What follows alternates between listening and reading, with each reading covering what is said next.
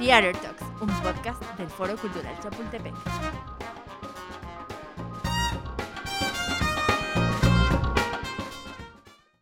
Buenos días, buenas tardes o buenas noches. Yo soy Angie Bisuet y este es Theater Talks, el podcast del Foro Cultural Chapultepec. Nuestro invitado de hoy es un ejemplo de que una carrera no siempre definirá tu futuro.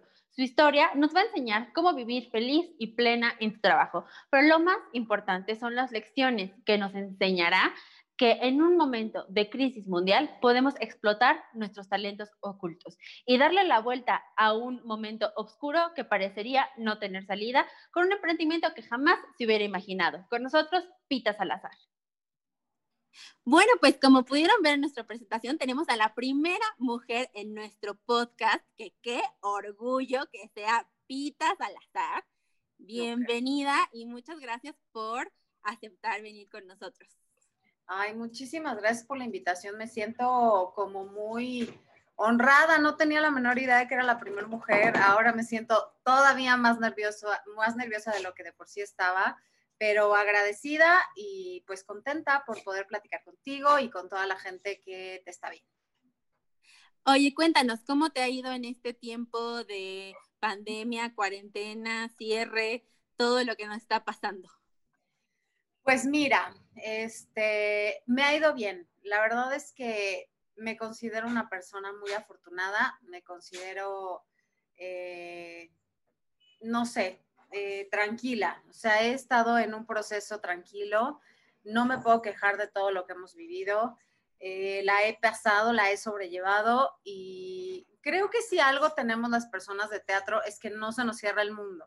Y entonces nosotras mismas nos abrimos las ventanas para seguir saliendo adelante y nos inventamos cosas y cosas que al final nos sirven para seguir siendo productivos y otras pues para generar un poco de ingresos para nuestra casa, porque efectivamente pues nos quedamos sin trabajo. Esta pandemia nos llevó a cerrar todos los teatros y este y pues nada, pero sí considero que para mí ha sido muy bueno y me encuentro en un momento de tranquilidad, que creo que es lo importante y sobre todo yo y toda mi familia estamos con salud. Qué bueno, eso es lo más importante. Creo que en este tiempo hemos em, puesto otra vez en, en, una balanza todo lo que pensábamos antes que era lo más importante y ahorita hemos vuelto a replantearnos qué es lo más importante y ahorita lo más importante es estar bien, estar vivos, tener salud y tener a toda nuestra familia, que eso es fuertísimo, ¿no? Para todas aquellas personas que han perdido a alguien, de verdad, o sea, no, no sé, no hay palabras, ¿no? O sea, es una cosa que duele muy, muy fuerte porque aparte es mucha gente la que conocemos que ha perdido a sus familiares, ¿no? Entonces, qué, qué difícil. Así es. Pero bueno, aquí venimos a, platicar contigo porque pues nos encanta todo lo que has hecho, pero antes que nada, quiero preguntarte, o sea, ¿en qué momento decidiste estudiar derecho y por qué? O sea, ¿cómo, cómo fue eso? Mira, este, yo soy de Puebla, yo nací en la ciudad de Puebla, mi papá es abogado, vengo como de una familia eh, muy metida en el ámbito jurídico, en la política y como todas esas cosas. O sea, trabajar en el gobierno es como, era como pues, lo más grande que me podía pasar, ¿no? Este, y pues nada, o sea, siento que estudio derecho porque crecí viendo eso en mi casa. Este, mi papá, los juzgados, el gobierno, que si el gobernador, que si el presidente municipal, que si no es que. Es como que yo crecí como mezclada de todo eso. Y entonces cuando me toca el momento de decidir en mi vida qué quiero estudiar, yo digo, pues es que no hay opción. O sea, para mí el derecho es la opción, no es donde crecí. O sea, nunca me volteé a ver otra cosa, la verdad.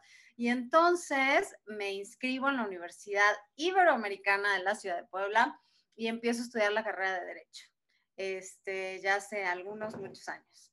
Y ya pues me, o sea, la termino, eh, antes de terminar la carrera yo empiezo a trabajar y trabajaba en los juzgados familiares y de ahí pues empezó toda mi carrera judicial, porque hice una carrera judicial bastante larga. O sea, realmente ejerciste, sí, fuiste abogada por un tiempo. Sí, claro, sí, bastante tiempo.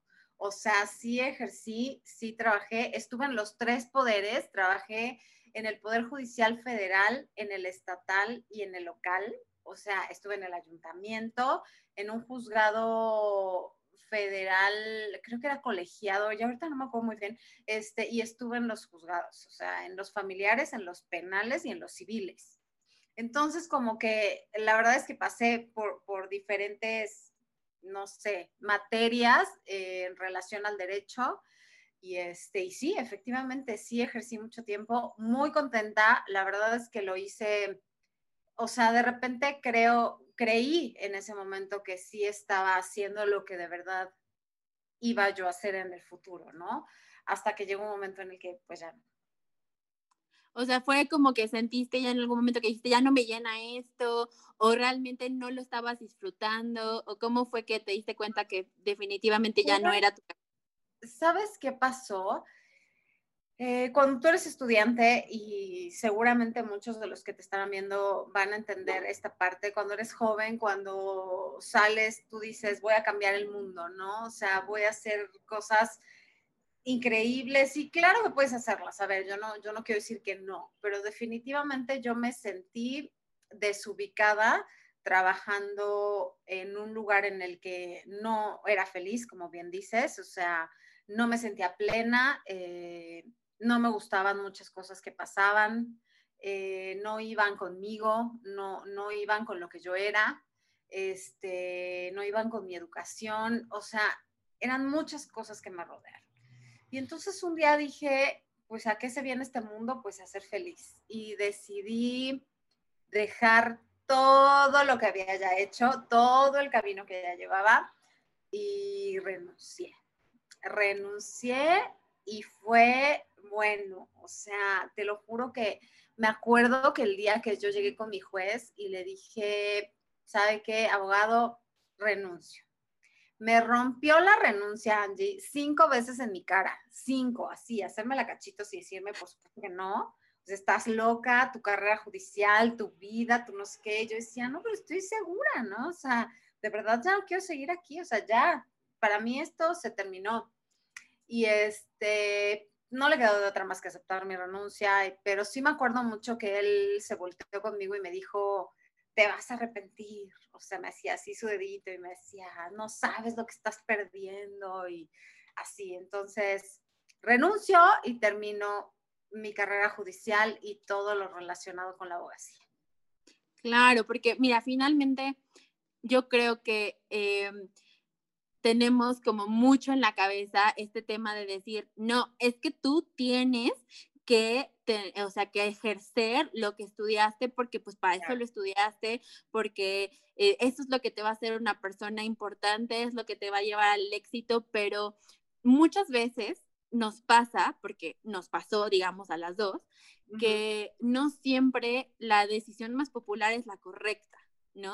Y lo más popular era que tú siguieras haciendo tu carrera de abogada y que siguieras en los tribunales y que sigas litigando, o, ¿no? Pero al final, pues eso no era lo que se sentía correcto para ti, ¿no? Y, y también está bien, y qué importante decirlo, porque luego nos da miedo dar ese paso por el qué dirán, ¿no? Por el no sentirnos como eh, completas, pero es como que algo efímero, ¿no? O sea, ya es algo también que no es real porque es como estoy completa para la sociedad, para todos los demás, pero eh, me estoy fallando a mí. A mí, claro, totalmente de acuerdo. También es importante decir que no me arrepiento de haber estudiado lo que estudié. O sea, siento que eso viene a complementar mucho lo que soy. O sea, me forjó mi carácter, me hizo una persona profesional, eh, disciplinada. O sea, hay muchísimas cosas que yo aprendí en la carrera que no hubiera aprendido en, ningún otro lado. Y, y, creo que también lo abrazo, lo valoro mucho y lo agradezco. O sea, lo estudié y estuvo bien. Ahora no me dedico a eso, pero, pero mucho de lo que estudié lo empleo en las cosas que hago. Entonces, porque también de repente es, pues, ¿para qué estudio? No, no, no. Creo que sí, sí es importante, creo que, creo que sí está muy bien y pues sí, a veces nada más equivocamos el rumbo, pero lo volvemos a agarrar en otro lado. Sí, claro, no, aquí no estamos diciendo no estudien, o sea, sean, no, no, no, no, o sea, porque aquí hemos estudiado, nos hemos preparado, pero la vida nos ha llevado por otros caminos que luego la gente un poco no lo toma de la mejor manera, pero nos hace felices y somos personas profesionales, ¿no? Que Así es. estamos haciendo lo que nos gusta. Oye, y en 2011 llegaste a trabajar con uno de los productores más importantes en el país. ¿Cómo llegaste? Perdón. No te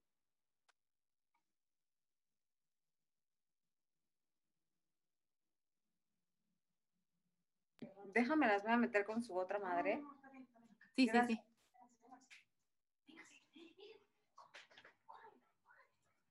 Gracias. Ay, perdón, ¿eh? es que pues pandemia, casa, perros, familia. No te preocupes, a todos nos este, pasa. Sí, en el 2011 llego a trabajar con, ¿en qué nos quedamos? Perdóname la vida. Sí, que en 2011 este, empezaste a trabajar con uno de los productores teatrales más importantes de México, este, con Go. ¿Cómo es que llegaste ahí? Ay, no sé, te lo juro. O sea, de repente agarro y digo, es que cómo fue, o sea, yo misma me sorprendo, o sea, no tengo, o sea, sí lo sé, pues, pero yo llego a la Ciudad de México, este, después de salir de, de dejar de trabajar en lo que trabajaba, que era justo en el gobierno, eh, y entonces me acuerdo que hice un post en el Facebook, que en ese entonces era la red social más famosa, y este, y dije, yo ya no me quiero dedicar a lo que me dedicaba, me quiero dedicar a otra cosa completamente. Si alguien sabe de algo, por favor avíseme. Y entonces una amiga eh, que se llama Daniela Suárez, que sigue trabajando en este medio y es una fregona, eh, me habla por teléfono y me dice, ¿de verdad quieres hacer algo que nunca hayas hecho? Y le dije, sí. Y me dice, tengo un puesto de personal manager eh, para una actriz que, que está haciendo una telenovela. Y yo mi cara era como de no sé de qué me está hablando, pero pues sí, güey, o sea, yo, le, yo fui muy honesta y le dije, no, o sea, no sé de qué me estás hablando, ni siquiera entiendo qué significa eso, pero va. Y este, ella habla conmigo un viernes y para el día domingo yo, yo estaba en la Ciudad de México. O sea, así, me volteé con mi papá y le dije, papá, me voy a vivir a la Ciudad de México. O sea, era así como, ¿what? Y así hice mis maletas y dije, me voy. Llegué a la Ciudad de México y empecé a trabajar.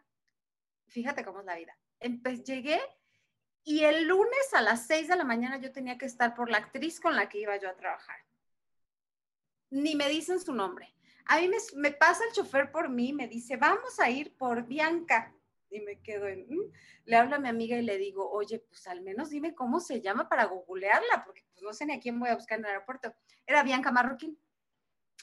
Y yo empiezo a trabajar con Bianca Marroquín, o sea, que yo, o sea, mi ignorancia, ¿sabes? O sea, yo no sabía quién era Bianca, la recibo en el aeropuerto y ahí empiezo a trabajar con ella siendo su asistente en una telenovela que hizo en Televisa que se llamaba Esperanza del Corazón.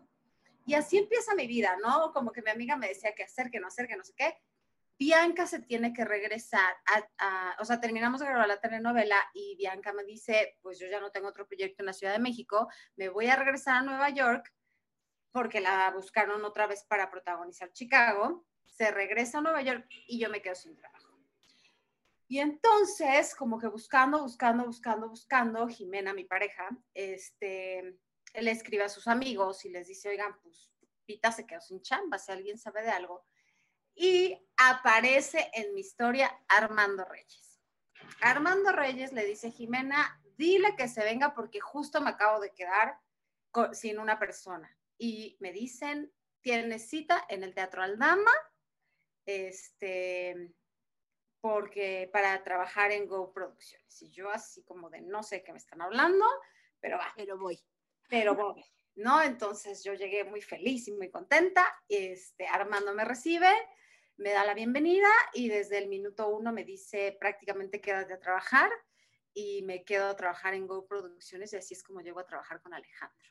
Este, mi jefe directo siempre fue Armando Reyes, este, y ahí, ahí te puedo decir que fue donde empecé mi carrera en el teatro. O sea, para mí Go Producciones es, mi escuela, mi universidad y mi maestría. O sea, sí ahí siento que fue como todo. Yo pasé por todo, hice de todo, preguntaba todo, subía y bajaba y creo que también lo que más agradezco de eso es que me hayan dado la oportunidad de, de hacer muchas cosas y confiar en mí, a pesar de que no tenía yo como una carrera previa en el teatro. Este, ellos me abren las puertas y me dan la oportunidad de seguir y de aprender y de ser ahora pues lo que soy, ¿no? La verdad es que he aprendido demasiado en el camino, pero así, así es como llego con Alejandro. Oye, y en este, en este, digamos, en este tiempo en el que empezaste a, a trabajar con, con la actriz y luego ya llegaste al teatro y todo, has aprendido de muchas áreas, o sea, no nada más es como que, ah, yo llegué y dije, ah, voy a ser stage manager y te quedaste ahí, no, has aprendido de muchísimas áreas. Entonces, a veces nos da, nos da miedo dar como ese salto, ¿no? Nos da miedo como que decir, eh, ah, yo quisiera hacer eso porque nos da miedo un poco eh, fracasar o, o equivocarnos. ¿Cómo fue para ti el aprender todo eso que has aprendido y cómo te metiste a todas esas áreas. O sea, digo, ya nos cuentas que, te dio la oportunidad, pero para todas esas personas que un poco se quieren aventar a hacer algo nuevo, ¿qué le dirías tú que es la clave? Creo que la clave para todo esto es la actitud. o sea, siento que si tú tienes actitud para hacer las cosas, vas a hacerlo. O sea, porque puede venir alguien que, sea muy estudiado y muy, pero si no hay actitud, como que entonces como que no va. Siento que, lo que te funciona es llegar, preguntar. O sea, tienes que convertirte en una esponja. Eh, a eso llegaste. O sea, de repente te sueltan en un rodeo y dices, puta, ¿qué hago si me sueltan al toro? Y empiezas a pensar como en todas tus opciones, ¿no? De, pues mira, ya hay una barda de salto, pero ¿cómo salto? O sea, creo que así, o sea, tienes que estar preguntando y preguntando y preguntando y preguntando y de verdad cansada de preguntar. Y muchas veces preguntas lo mismo, ¿sabes? O sea, es como, a veces como que, no sé, tardas en procesar o no sé, pero no importa, sigue preguntando, o sea, de verdad, eso te va a ayudar muchísimo. Este, y sí, efectivamente, o sea, creo que me, una de las cosas que me enseñó muchísimo, y, se las voy a resumir así rapidísimo, me acuerdo que cuando yo llego a trabajar con Alejandro, eh, Armando Reyes y Sandra Olivares, que, que trabajaban ahí, que pronto va a estar con nosotros. Perfecto. Este, se tienen que ir a hacer el show de Grachi a Argentina. Pero te estoy hablando que yo tenía, Angie, dos meses y a lo mejor es mucho trabajando en ese lugar. Y entonces dicen, este, no, pues em, nos tenemos que ir a Argentina y alguien se tiene que quedar encargado de los shows de la Ciudad de México. Te quedas tú. Yo me acuerdo, Andy, que en ese momento, te juro que yo sentía como me caía un balde de agua fría encima y decía, ¿yo? ¿Qué? Ajá, de, o sea, neta. Y, era como, sí, o sea, cualquier cosa, nosotros te vamos a echar la mano y vamos a estar y vamos a estar. Y efectivamente estuvieron, ¿eh? O sea, creo que sí, esto salió adelante porque evidentemente yo estaba empezando. Y claro que tuve errores, claro que me equivoqué, claro que salieron así, pero creo que esa, confianza que te inyecta la gente que trabaja contigo hace que te empoderes y que sientas que puedes hacer eso y más. Y creo que ese día recibí esa inyección de parte de ellos dos y dije, claro que puedo, o sea, por supuesto que puedo. Pero, ¿Cómo de que ¿Cómo de que no? Y, pero obviamente eh, sí llegó como un momento de enfrentarme con él, tengo que estudiar un chingo, ¿sabes? O sea, a la vez sí fue mucha responsabilidad, pero a la vez fue darte cuenta que te faltaba mucho estudio y entonces empecé, empecé en ese momento a preguntar más, a estudiar más y a estar preparada para la siguiente. O sea, porque ya no me podían volver a agarrar así, ¿sabes? O sea, era como, te equivocas una vez, pero dos veces en el teatro creo que ya no está tan padre. Entonces, este, Pues, pues lo haces, lo haces y eso me impulsó a estudiar. Creo que ahí fue donde empecé a querer aprender muchísimo más porque me daba miedo que me volviera a pasar y entonces de ahí me empiezo a meter como en muchos lugares. Este, trabajo muy cerca de, de, Armando todo el tiempo que estoy en Go Producciones y de ahí, o sea, él es productor ejecutivo, es creativo y entonces pues bien que mal te empiezas a, a, nutrir de todo lo que está alrededor de los técnicos. Yo te juro que si alguien yo admiro en este trabajo es a todos los técnicos que trabajan en el teatro. O sea, para mí son maestros, son compañeros, este, siempre voy a estar agradecida con todos ellos, de verdad, de verdad, de corazón lo digo y hoy se los digo a todos ustedes, gracias. O sea, gracias porque sin ellos yo no hubiera hecho muchas cosas que hoy hice. Sí, yo creo que ahí, en ese punto en el que tú no sabes nada realmente de a dónde te estás enfrentando, qué importante es eh, abrirse, o sea, abrir la mente y decir, o sea, yo aprendo porque lo voy a aprender, o sea, y lo voy a aprender bien, ¿no? Y no me voy a darme eh, a lo que me digan que haga y, y también eh, ser humilde en la parte de decir, bueno, pues aquí estoy aprendiendo y, y pues estoy receptiva a todo lo que pase y un poco también a ver, bueno, cómo trabaja esta persona, qué puedo aprender de esta otra persona, ¿no? O sea, como que también estar súper pegada a todo el proceso, ¿no? O sea, decir, bueno, hoy quiero ver, no sé, el vestuario. Entonces te quedas ahí pegada a la vestuarista de a ver qué dice, a ver cómo lo hace, este, o sea, de ser también muy observador y entonces estar como en esa actitud de disposición, ¿no? De lo que se vaya a presentar. Totalmente, totalmente. Tienes que estar abierto a todo. Y me refiero a todo, ¿eh? a lo bueno y a lo malo. O sea, todo va llegando y, y, de todo aprendes. Sí, a veces te equivocas, o sea, eres humano y te equivocas y no hay nada como aceptar en el sí, me equivoqué y pues adelante y seguir, ¿no? Este, pero sí, sí, sí, sí, efectivamente, así es. Así es mi paso por, por Go Producciones. Oye, pero aparte, digo, ya que empezaste, digamos, en este caminito, o sea, te, te has aventado los Kids Choice Awards, la FIL de Guadalajara, televisión, eh, series, TUNAM, o sea, wow, ¿no? Pero em, en todo este paso, ¿qué tiene en común todas estas áreas de las que has estado?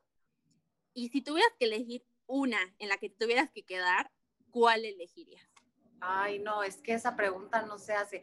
O sea, si yo tuviera que elegir una, es que te juro que no elijo. O sea, me quedo con el teatro me quedo con el teatro por mucho. O sea, es como que, mm, o sea, lo amo. El teatro es como una droga.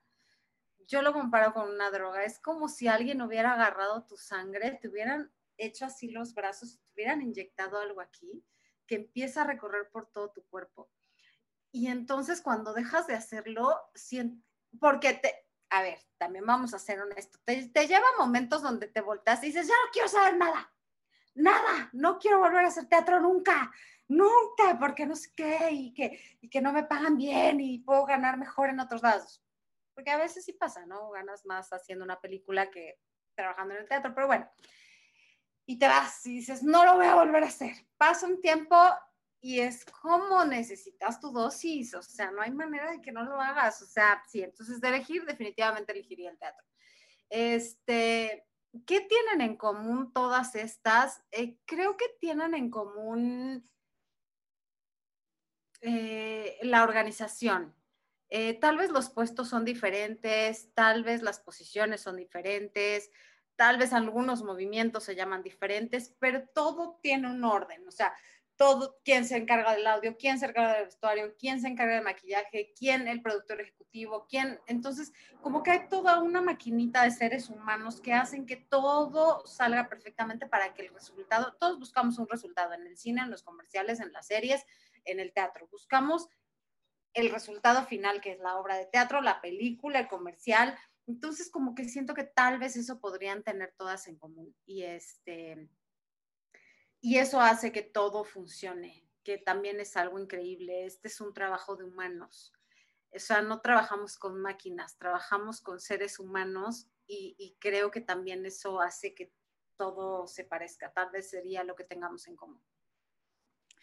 Oye, este, qué importante y qué padre lo que dices, porque sí, realmente el teatro es algo que, no sé, te saca de toda realidad, ¿no? O sea, como que es tan, es tan mágico lo que hacemos que suceda, porque aparte sucede en vivo, o sea, y es tan preciso, o sea, es una cosa que tiene que, que caer en un tiempo, o sea, en un movimiento, o sea, después de una frase, o sea, es algo que, es muy exacto, o sea, está, está muy cañón, porque en otras, o sea, por ejemplo, yo pienso, ¿no? La tele, este, de pronto las películas y esto, o sea, no salió y se vuelve a grabar, ¿no? Pero aquí estamos en vivo y las cosas tienen que caer en un momento tan exacto que si no cae en ese momento ya, o sea, ya valió, ya lo hicieron mal, ya se perdió esa magia, ya el público, pues igual y ni notó el error, pero tú ya estás así de no puede ser, ya, o sea, nos arruinaron el día. claro, claro. Y, yo me acuerdo mucho de alguna vez este, que estuviste aquí en el, en el foro que platicamos y que me dijiste algo que la verdad a mí se me quedó súper grabado, que yo, o sea, como que comparto eso mismo contigo, que me dijiste, bueno, es que a mí el teatro me encontró, o sea, yo no fui a buscarlo, él llegó a mí y entonces, pues así fue, ¿no? O sea. Sí, sí, totalmente. O sea, yo siempre he dicho, y te juro que es una frase que me quiero tatuar, pero no sé, o sea, por soy donadora oficial de sangre y entonces me han hablado tanto que llega un momento que digo, ya la voy a tatuar y me vuelven a hablar y termino dando sangre. Pero sí, a lo que voy es a la frase, sí, definitivamente el teatro me encontró a mí. O sea, por eso cuando me hiciste la pregunta de cómo llegaste y lo primero que te dije es no tengo la menor idea, es real. A veces yo me volteo y cuando de repente volteo mi cabeza hacia atrás y veo todo el camino que ha pasado hasta el día de hoy, ni siquiera yo hay momentos donde me volteé y digo, ¿es en serio? O sea, ¿de verdad he pasado por todo esto? Y sí, sí he pasado por todo eso y, eso me llena y me hace muy feliz. Y, y sí, sí, aseguro 100% que él, él me encontró a mí. O sea, el teatro me encontró a mí. El teatro llegó a mi vida porque tenía que llegar. Y es justo donde yo me volteo y digo, no importa. Eh, lo que tú decías hace un rato, ¿no? Hay mucha gente que por cumplir, eh, ya estudié para esto y entonces me sigo con esto y me sigo con esto. Eh, no importa la edad que tengas, de verdad, te lo, te lo digo con el corazón en la mano, no importa la edad que tengas. La vocación te llega o trata de buscarla, pero no vivas en una carrera que no te va a hacer feliz, plena y estar tranquila y llena de amor. O sea, creo que es lo, que podría decirte.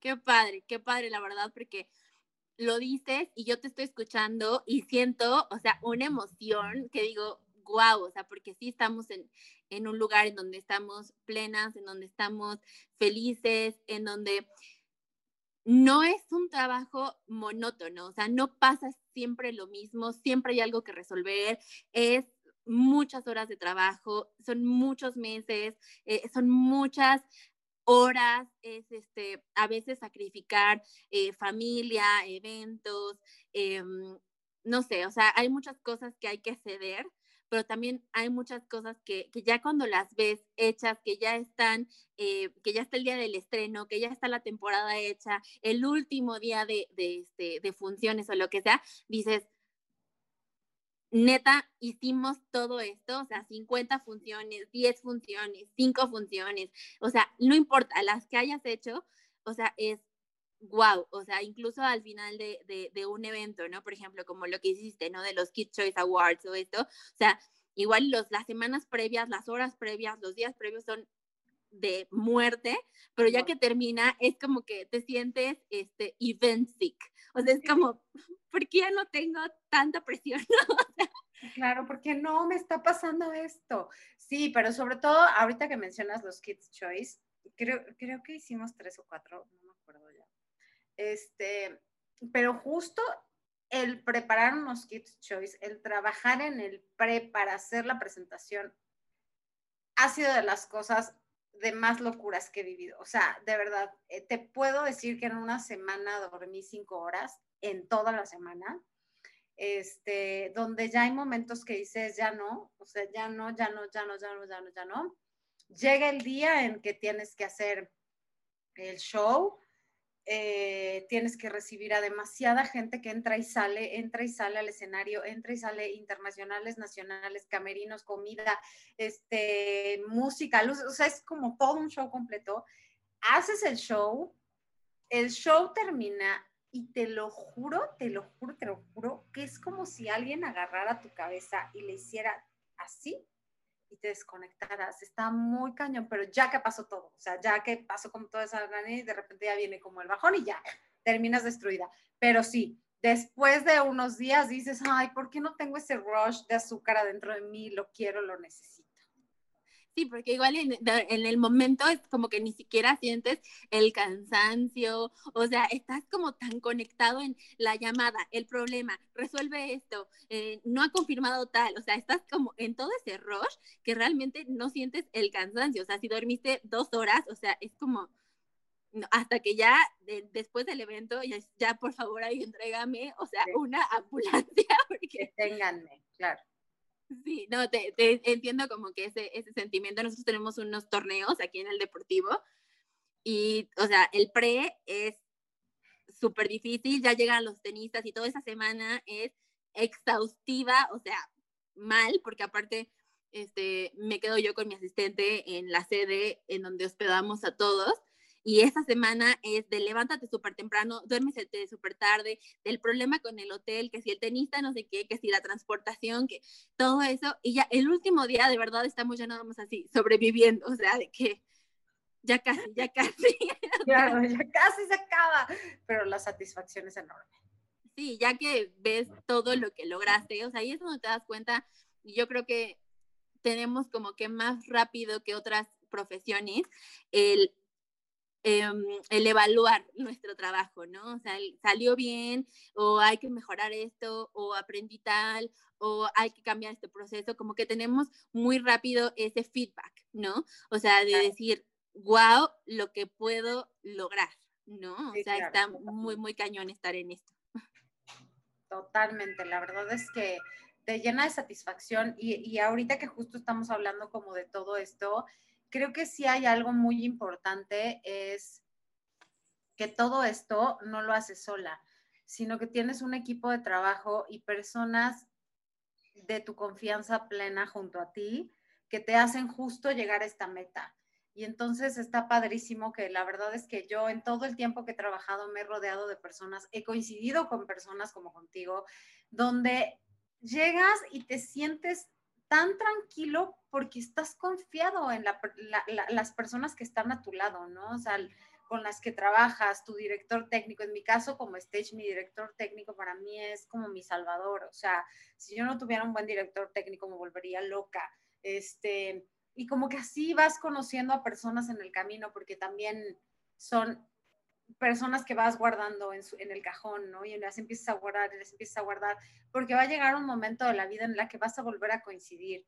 Y hay de muchísimas personas de las que yo aprendí infinitamente y que, y que agradezco que me hayan acogido y me hayan hecho parte de su equipo. Y creo que, que la palabra clave en todo esto es equipo. O sea, ese equipo que te cobija y que te hace justo llegar a ese esa meta y a ese show y a esa película y a ese comercial para que la gente que está en sus casas o que está en una butaca disfrute de lo que tú acabas de hacer. Claro, no, y aparte creo que esa ha sido una constante que hemos platicado, digamos, con, con, todos nuestros invitados y siempre llegamos a la misma conclusión, ¿no? Qué importante tener un equipo, qué importante em, confiar y delegar y qué importante, este, justo darle crédito a también a esas personas que están atrás, ¿no? También creo que es un poco el objetivo de esto que estamos haciendo eh, en el podcast, que es un poco traer a todas esas personas que están eh, tras bambalinas y de todas las personas que están en los procesos creativos para lograr un show, para que la gente también se dé cuenta que no nada más es que el actor llegue, se pare en el escenario y diga su texto, ¿no? O sea, que habemos un equipo súper grande de gente que estamos eh, trabajando en pro de que eso salga bien y que la experiencia sea completa y sea eh, mágica para todas las personas que, están pagando un boleto por ver ese show, por ver esa película, por ver ese concierto. O sea, em, justo, ¿no? Lo que dices, esto no se hace con una sola persona, ¿no? Y todos tenemos que estar en una sinergia trabajando en pro de que eso salga perfecto. Sí, claro, y que las risas no falten. o sea, porque justo también es parte de este trabajo, este reír, disfrutar, este conectar y así, sí, hay mucha gente maravillosa, o sea, vestuaristas, peluquería, maquillaje, eh, iluminación, audio, video, eh, tramoya, telar, o sea, si, si, nos ponemos a mencionarlos a todos, te juro que me va a faltar uno y me van a matar, utilería, este, pero sí, esta es una máquina enorme y como dices, amo, amo que en este, en este programa que estás haciendo le des cara a todos esos espacios que forman parte de, lo que hacemos en nuestro trabajo y, me encanta, o sea, me encanta, sí, me encanta. Felicidades. Muchas gracias. Oye, pero aparte, si creíamos que ya habíamos mencionado muchas cosas de las que habíamos hecho, no hemos mencionado todo. Porque también estás colaborando en una empresa de castings. Entonces yo quiero preguntarte, de hacernos un casting, ¿qué estarías tú buscando y por qué me darías el protagónico? Mira, este, normalmente cuando trabajas en una empresa de casting, el productor y director te mandan los perfiles o los dueños de la marca platican contigo y te dicen qué perfiles son los que están buscando, ¿no? Y entonces te dicen, ah, no, pues yo quiero a una mujer entre 20 y 30 años que tenga pelo negro, lacio hasta la cintura, este, tales, me da mucha risa porque sus características físicas son muy chistosas. De repente te dicen una cosa como, latino-mexicano, pero con un toque de irlandés. Y tú así como, y eso como que, ¿dónde lo encuentro? O sea, ¿cómo le voy a hacer? Este, pero pues tú les tienes que presentar muchas cosas. Y ya que se los presentas, te dicen, ay, no, ¿sabes qué? Que como que me la imagino rubia y es como, pero todas las que me habías pedido eran morenas. Entonces te enfrentas con muchas cosas de esas.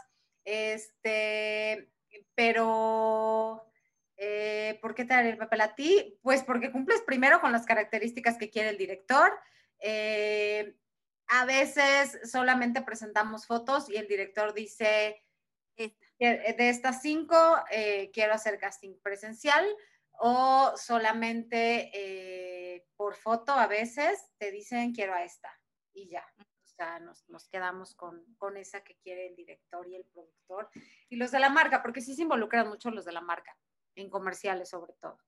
Este, y pues ya es un proceso, amo hacer casting. O sea, ahorita que lo dices, es de mis partes favoritas, o sea, pero tanto en, o sea, en comerciales, en la castinera donde estoy trabajando, que es C Medios, este, como en el teatro, me encanta. O sea, la parte de casting es algo que disfruto muchísimo. Todo el proceso de casting, de selección, de entregar canciones cuando es un musical, este, toda esa parte me fascina, o sea, sí disfruto mucho hacer casting. Oye, y supongo que en este tiempo en el que has hecho castings y ya la experiencia que tienes, o sea, estoy segura que tienes algunas anécdotas así chistosísimas que dices, ¿en qué momento nos pasó esto? ¿O en qué momento esta persona creyó que daba el perfil? Y me gustaría que nos contaras alguna que tú digas, no, esta es, de, o sea, lo más bizarro, chistoso y que no entendí en qué momento sucedió.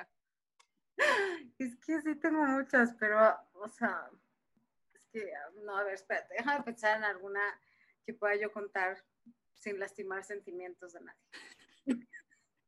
es que te lo juro que está muy cañón. Este, definitivamente en castings te va a pasar mucho las personas, porque sí pasa, las personas que en su casa sus papás les decían que cantaban muy bonito.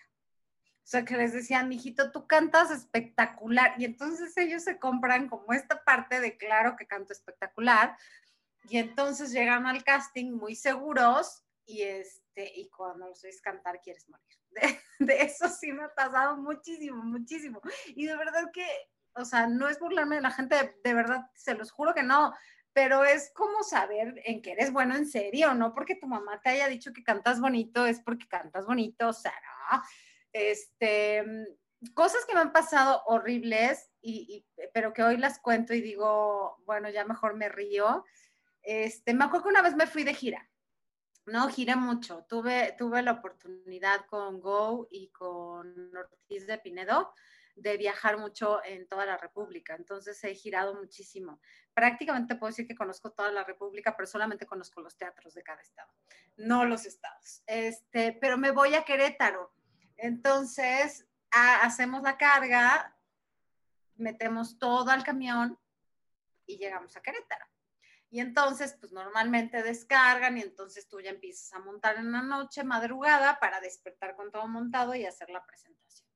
Cuando empezamos a bajar todo, eh, no me acuerdo quién era mi técnico de iluminación, creo que era Pomo, bueno, le decimos así.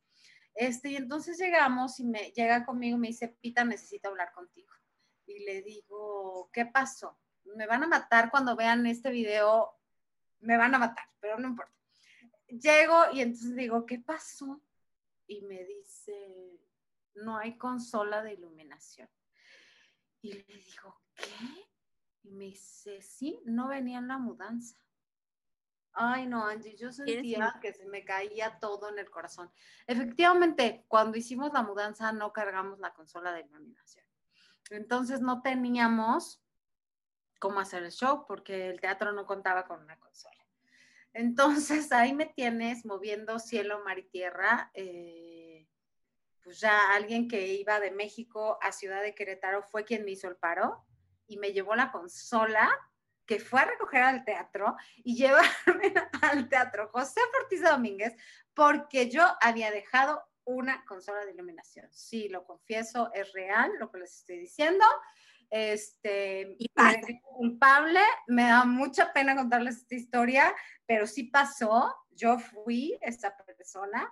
Este, y ya, pero pues fue, ah, hoy, hoy digo, sí, hoy digo, ay, jajaja, pero en el momento te puedo decir, Angie, que fue horrible. Fue, te lo juro que yo decía, me van a correr, o sea, no, ya voy a morir.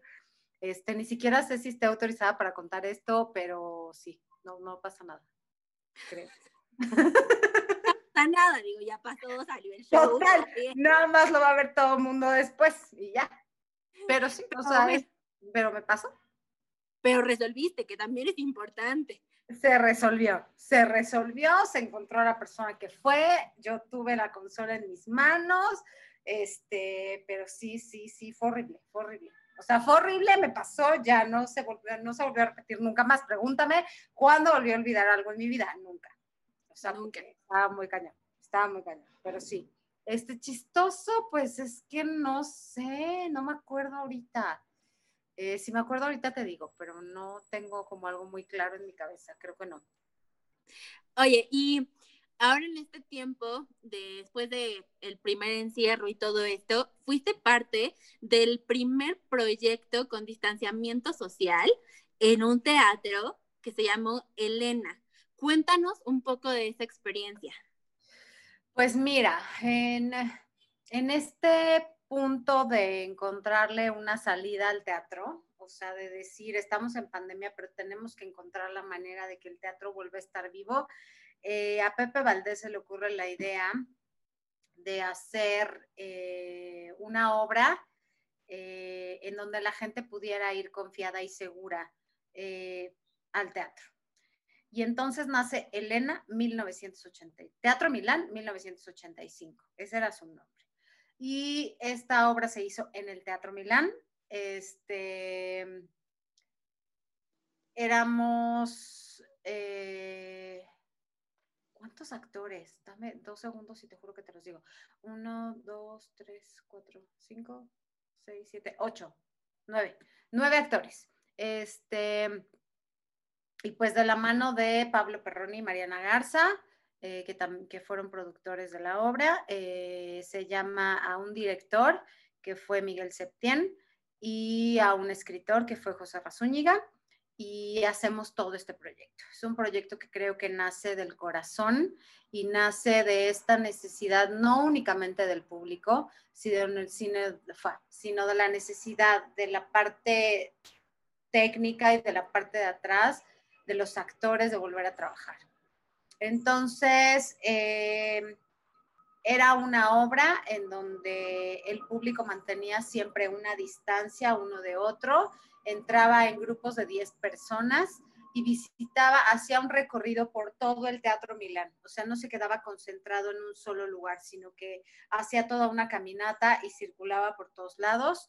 Este, y entonces nunca se encontraban, o sea, siempre había como, como una rotación, que era lo, lo, lo, bonito de esto.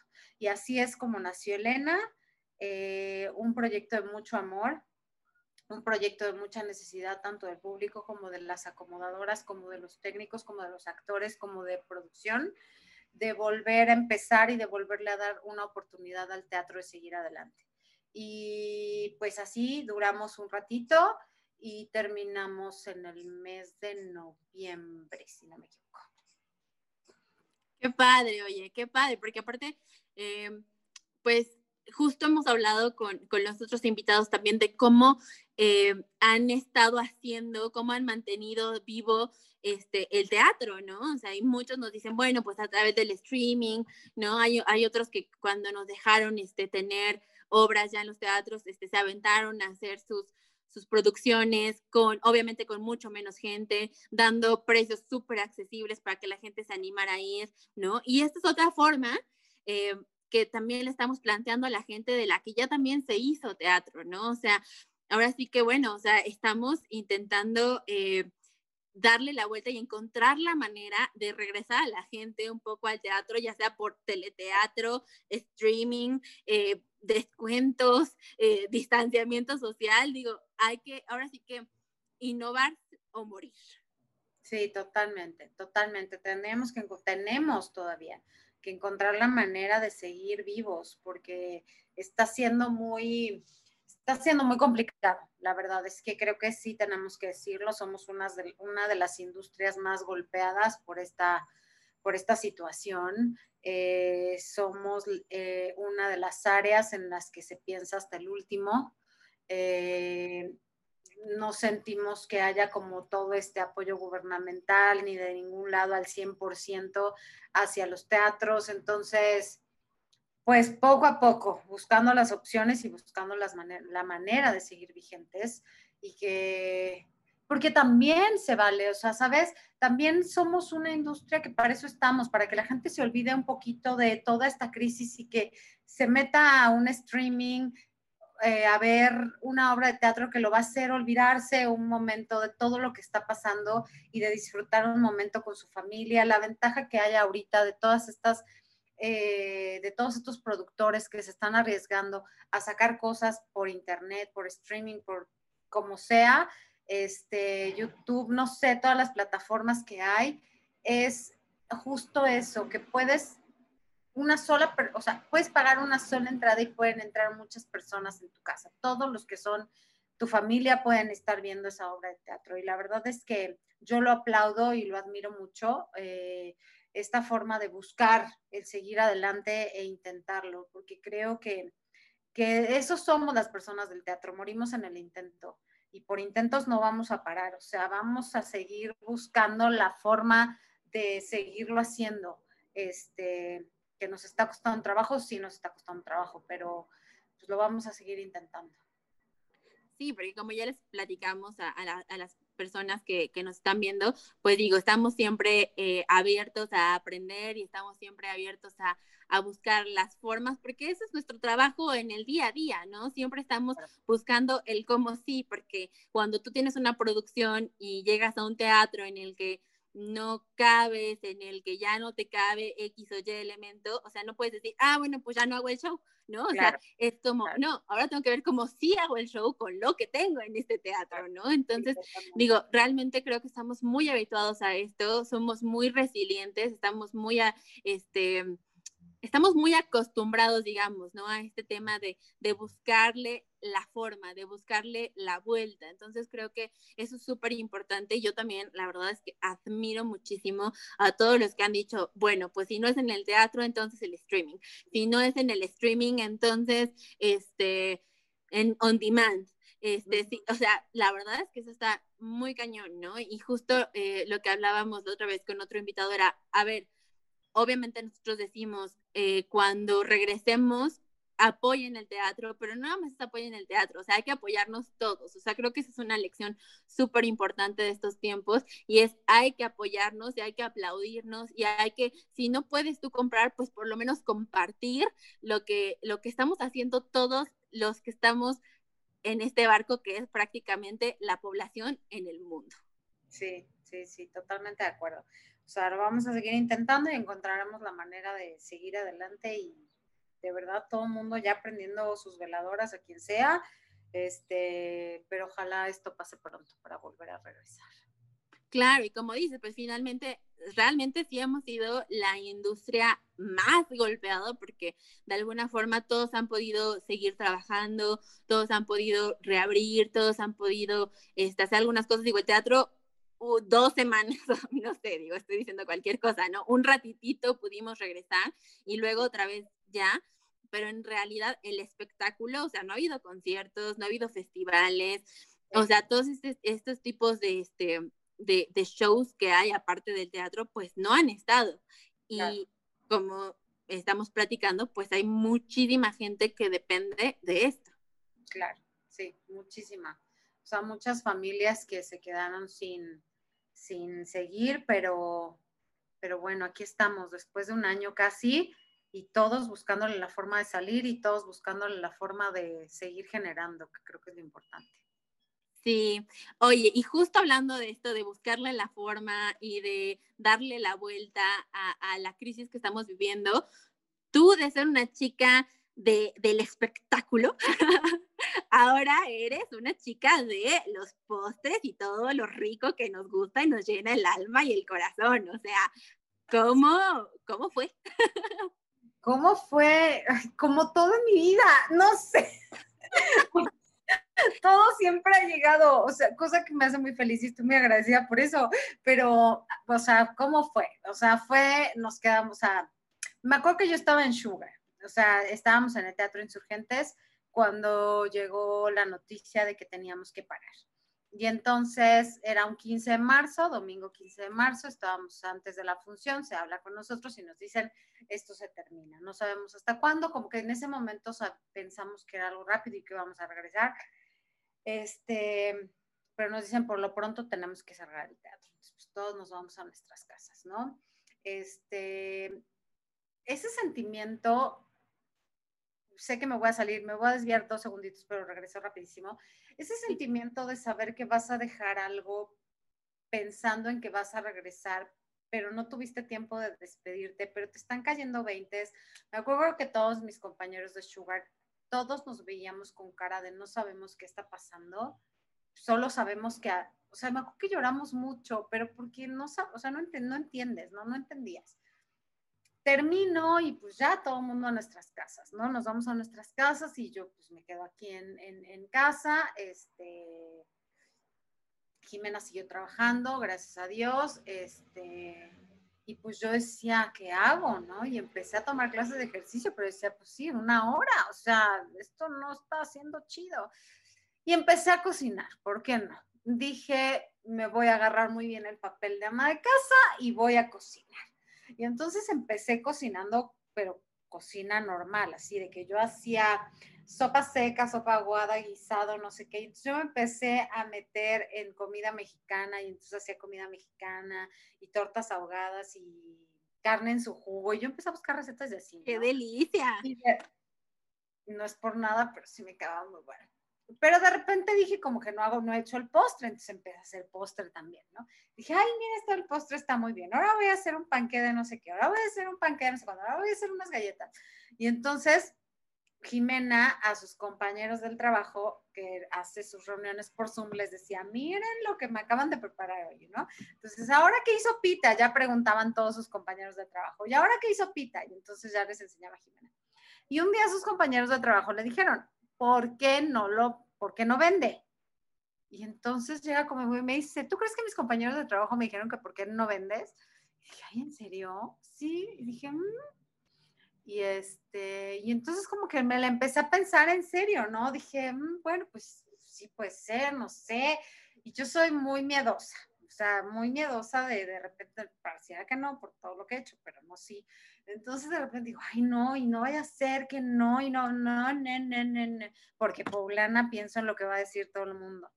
Entonces dije, pues ya, me voy a aventar. Dije, pues con lo básico, ¿no? Y empecé con panques. Y así es como nace Sweet Pita, Bakery Lab. Este, de inventarme comida en mi casa y pues hoy ahí vamos. Este, hemos ido mejorando muchísimo, hemos crecido, este, la gente como que ya nos ubica, eh, no hemos parado desde que abrimos eh, y la verdad súper contenta, o sea, como que aprendiendo más, a partir de eso me empecé a meter muchísimo en cursos, diplomados, este, ya estoy buscando una certificación, eh, pues porque pues sí, uno se tiene que preparar en lo que hace y pues ahora digamos que eso viene a formar parte de mi vida laboral, eh, la hora de dedicarme a algo de la cocina, este, y buscando siempre que innovar y sacar cosas nuevas para la gente y buscar publicitarme y pues así, así estamos.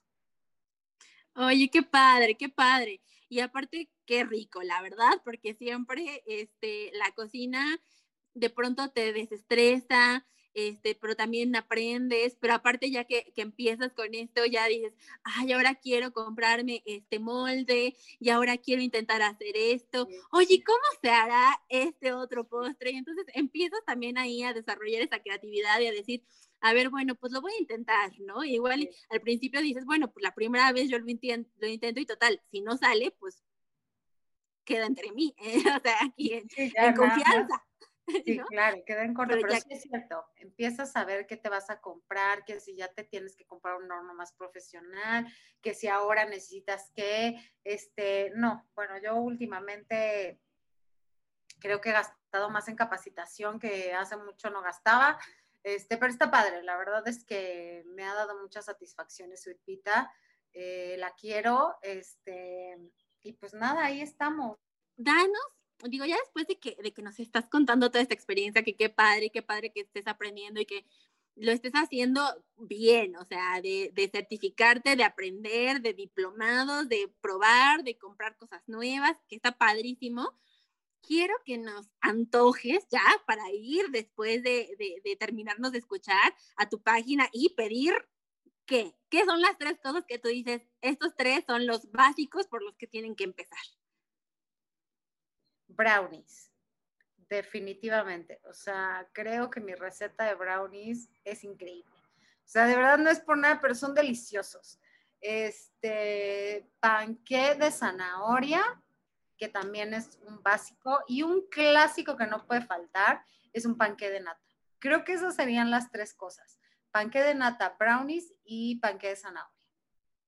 Qué rico. No, yo he visto las fotos de los brownies y cállate, que bueno, o sea, yo digo, nada más estoy esperando perder la dieta.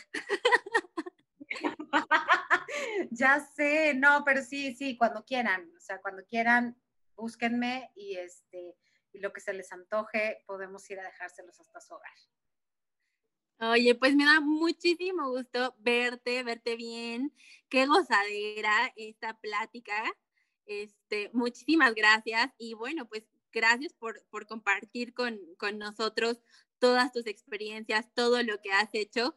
Y ya nada más para cerrar, este, ahora que eres la primera mujer y que estamos estrenando sección contigo, este, déjanos algo que quieras que cuente nuestra siguiente invitada. No sé, una anécdota de qué tipo quieres que nos cuente. Este.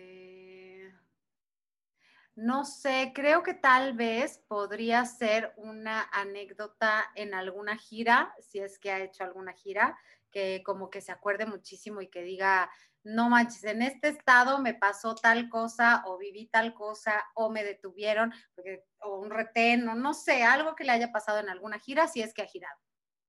Ok, perfecto. Muchas gracias. Le vamos a hacer esa pregunta también para que no te pierdas nuestro siguiente podcast. y muchísimas gracias por todo. Esperamos que este, pues tú, tu familia, todos en tu casa sigan estando bien, que sigas teniendo mucha salud y por supuesto que te lleguen muchísimos pedidos a Sweet Pita. Y pues nada, muchas, muchas gracias por todo. Te mando un abrazo muy grande. Muchas gracias a ti, muchas gracias a todos tus técnicos por, por esta idea por estar trabajando de tu mano. Gracias, Angie, por la invitación. Te lo dije desde el día que me escribiste, me sentí súper honrada de lo sucedido.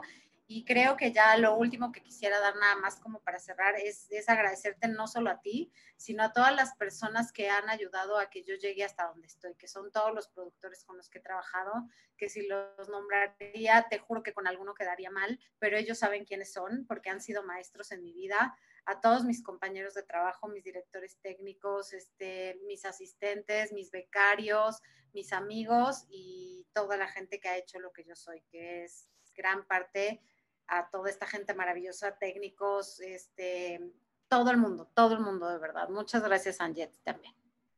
Ay, no, pues gracias a ti. Este, digo, no hablo por todos nosotros que estamos aquí en, en, el foro, gracias a ti por tu talento, por tu generosidad y por siempre tener este, una buena onda, una palabra padre, este, por siempre estar abierta a enseñarnos y a, a, hacer equipo, que como decíamos era lo más importante. Muchas, muchas gracias por todo. Sabes que te llevamos dentro de nuestro corazón y que esperamos poder colaborar contigo pronto. Muchísimas gracias, Angie. Muchas, muchas gracias. Y mucho éxito en tu programa. Espero que hayan disfrutado tanto como yo esta plática, que hayan aprendido algo y que se lleven esa lección de que si quieren hacer algo, lo intenten. Este negocio que estás pensando, tomar ese curso, hacer ese cambio en tu vida que tú quieres realmente y que lo estás pensando tanto en tu cabeza, pero no te animas. Hoy, anímate. Esa es la lección que queremos dejarte. Por favor, síguenos en todas nuestras redes sociales. Recuerda que todos los miércoles tenemos nuevo contenido para ti y hay un playlist con el que queremos acompañarte todos los días. Yo soy Angie Bisuet y nos vemos pronto en el teatro. Theater Talks, un podcast del Foro Cultural Chapultepec.